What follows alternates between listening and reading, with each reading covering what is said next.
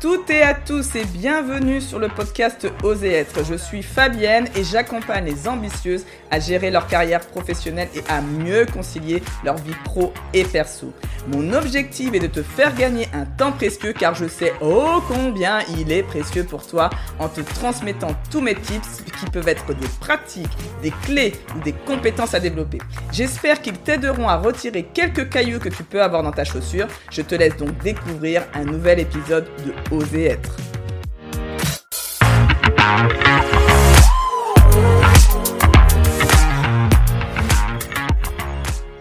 Bonjour à toutes et à tous, merci d'être encore avec moi aujourd'hui.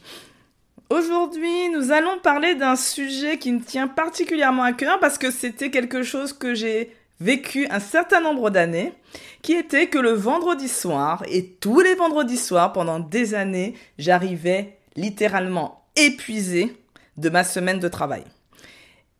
Aujourd'hui, moi, ce que je te propose, c'est de te dire comment j'ai fait euh, pour pouvoir euh, effectivement arriver un peu moins épuisé. Je suis toujours aussi fatigué, pas pour les mêmes raisons aujourd'hui, mais je suis toujours fatigué, mais je ne suis plus épuisé. Et les mots sont importants. Donc, est-ce que déjà, toi, tu es dans ce cas-là? Est-ce que tu as l'impression, toi, dans la semaine, de devoir courir un sprint, par exemple, tous les jours? Est-ce que tu attends tes vacances avec impatience? Car tu sens qu'il euh, faut absolument que tu recharges tes batteries, parce que c'est une question de survie. Moi, j'étais pas mal dans ce cas-là. Est-ce que des fois, tu hésites même? Il peut t'arriver de mettre, d'hésiter à mettre un pied par terre le matin, car tu sais ce qui t'attend dans la journée, et tu sais qu'après tu es dans une vraie machine à laver et que tu as une multitude de choses à faire.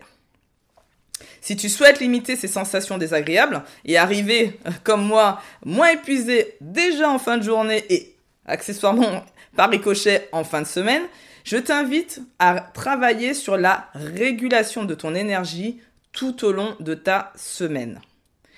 Pourquoi c'est important de réguler ton énergie? Simplement parce que la vie, c'est un marathon. Et donc, ce n'est pas un sprint, il faut tenir sur la longueur. Il faut que tu ménages ta monture et que tu puisses tenir encore et encore pendant un certain nombre d'années. Et puis l'idée aussi, c'est d'arriver en vacances pas épuisé, mais plutôt un peu de fatigue, mais suffisamment en forme pour en profiter à fond de ces vacances. Surtout si tu vas euh, découvrir de nouveaux horizons, etc. Donc euh, voilà, il faut ménager sa monture pour tout ça. Pour être euh, aussi content de te réveiller le matin et de mettre ce fameux pied par terre et que tu te dises pas, oh là là, j'ai vraiment pas envie de le mettre par terre ce pied. Et plutôt d'être de dire, ok, je sais que j'ai une journée chargée, mais j'y vais en confiance et je vais avec beaucoup d'énergie. Donc pour démarrer, déjà, en première, réflexion, on va essayer d'identifier ensemble les, tâches qui te donnent de l'énergie, celles qui te ressourcent et celles qui t'en pompent de l'énergie. Il y a trois types de tâches. Et donc ça, c'est important de... Chacun est différent, chacun a des vies différentes, de savoir pour toi quels sont ces trois types de tâches? Donc je vais essayer de te donner quelques exemples pour essayer de t'accompagner sur la définition et l'identification de ces tâches. Les tâches qui te donnent de l'énergie. Généralement, ce sont des tâches qui te font du bien, qui te donnent de l'énergie, et ce sont des tâches dites plaisir. Pour ceux qui aiment le sport, ça sera le sport. Moi, par exemple, j'aime bien, quand j'ai besoin de me mettre en énergie, de, de danser en écoutant la musique à fond. Alors ça, c'est mon petit kiff. Euh, j'ai besoin de récupérer de l'énergie, de monter mon énergie. Eh ben, je me mets un coup de musique et je danse euh, toute seule chez moi. C'est généralement aussi les tâches qui te donnent de l'énergie sont celles pour lesquelles tu exploites tes talents. Tu es ce qu'on a dans un état qu'on appelle état de flow. Tu sais, ce sont les tâches où tu ne vois pas le temps passer tu te dis, ok, punaise, ça fait une heure. C'est pas une tâche à procrastination, clairement. Hein. Ça, c'est une tâche où la tâche à kiff, j'appelle ça. C'est-à-dire que là, tu es là, tu dis, euh, j'ai pas vu le temps passer, j'aimerais tellement en faire plus. Euh, moi, ça peut être la lecture, ou quand je suis dans une période de créativité, que je suis en train de fabriquer quelque chose.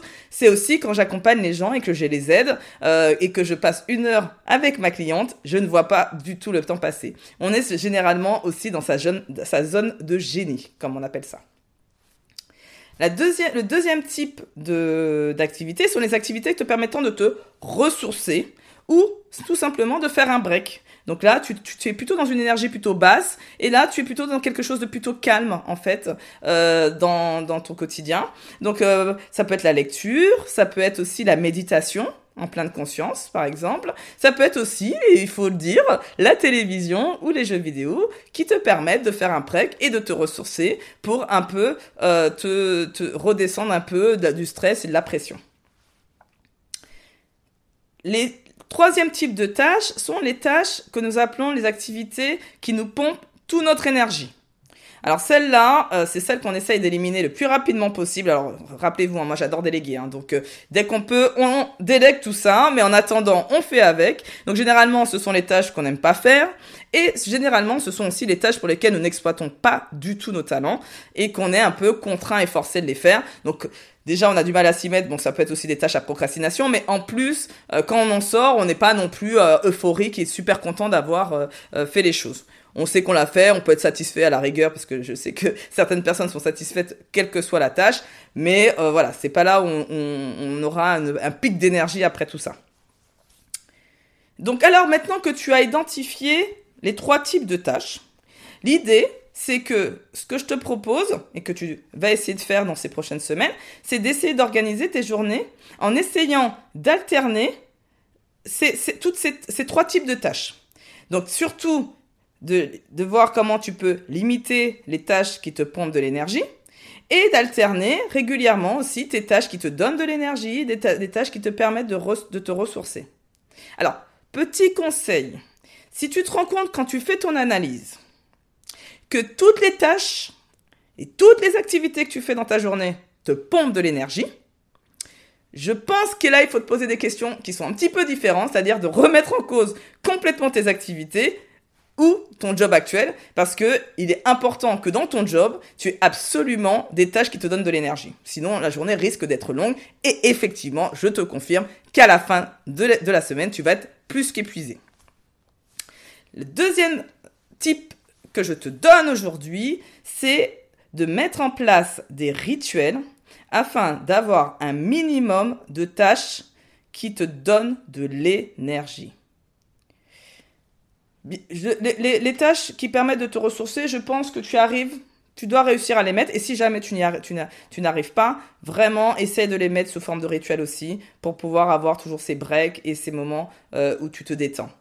Mais par contre, effectivement, des tâches qui te donnent de l'énergie te permettront d'encaisser tous les pompeurs d'énergie. Je donne un exemple. Euh, il m'est arrivé, moi, dans ma carrière, où j'avais beaucoup, beaucoup de travail. Je partais très tôt le matin et j'arrivais très tard le soir. Inutile de vous dire que je n'avais pas trop le temps euh, de faire euh, plein d'activités euh, et de me ressourcer et tout ça. Mais par contre, ce que j'ai fait, c'est que j'ai mis en place le Miracle Morning. Donc c'est le fait de se réveiller une heure avant l'heure à l'habituelle à laquelle je me lève pour faire que des activités à énergie haute. C'est-à-dire qui me donnent de l'énergie. Et donc ça veut dire que la première chose que je fais le matin en me réveillant, c'est quelque chose, un, de positif et deux, quelque chose pour moi. Moi qui suis bien évidemment la personne la plus importante. Ça, vous allez entendre, souvent. Et j'aimerais que tu puisses te dire toi aussi que tu es la personne la plus importante dans ce monde.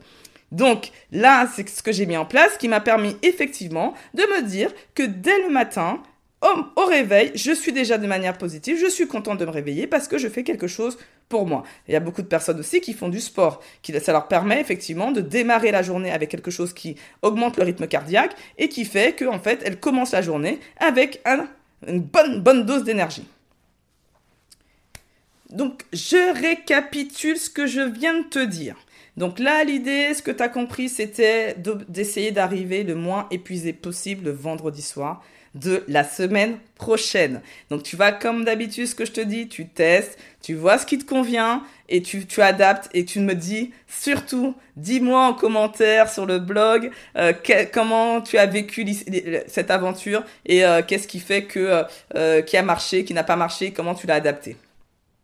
Donc là, l'idée, c'est déjà, je t'ai expliqué pourquoi c'est important de réguler ton énergie. Donc là, tu as bien compris que la vie, c'est un marathon et non un sprint. On a identifié ensemble des tâches qui donnent de l'énergie, celles qui te ressourcent et celles qui t'en pompent. Donc là, je t'invite à continuer l'exercice après et de revoir ta journée, comment ça se passe. Et donc, tu as compris qu'effectivement, l'idée, c'était de d'essayer d'alterner euh, toutes ces... Euh, d'en avoir un petit peu de tout et surtout de limiter celles qui te pompent de l'énergie. Et enfin, de mettre en place des rituels pour au moins les tâches qui te donnent de l'énergie, en avoir systématiquement tous les jours.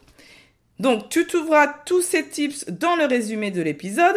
N'hésite surtout pas à me laisser un commentaire et si l'épisode t'a plu, une note afin de m'aider dans la diffusion de ce podcast.